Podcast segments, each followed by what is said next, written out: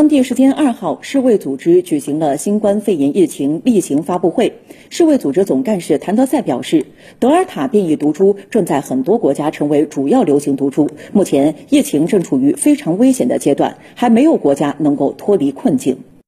谭德赛说，在新冠疫苗覆盖率较低的国家，当地医院正逐渐人满为患。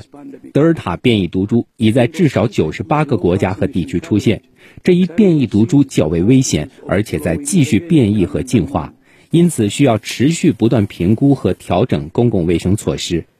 谭德赛还表示，全球已分发三十亿剂新冠疫苗，全球各地领导人应共同努力，确保到明年这个时候，每个国家百分之七十的人口都接种了疫苗。他同时呼吁，到今年九月底。各国应至少为其百分之十的人口接种疫苗。基于对安全性和有效性的严格评估，世卫组织发布了新冠疫苗的紧急使用清单，希望所有国家都能认可并接受世卫组织批准的疫苗。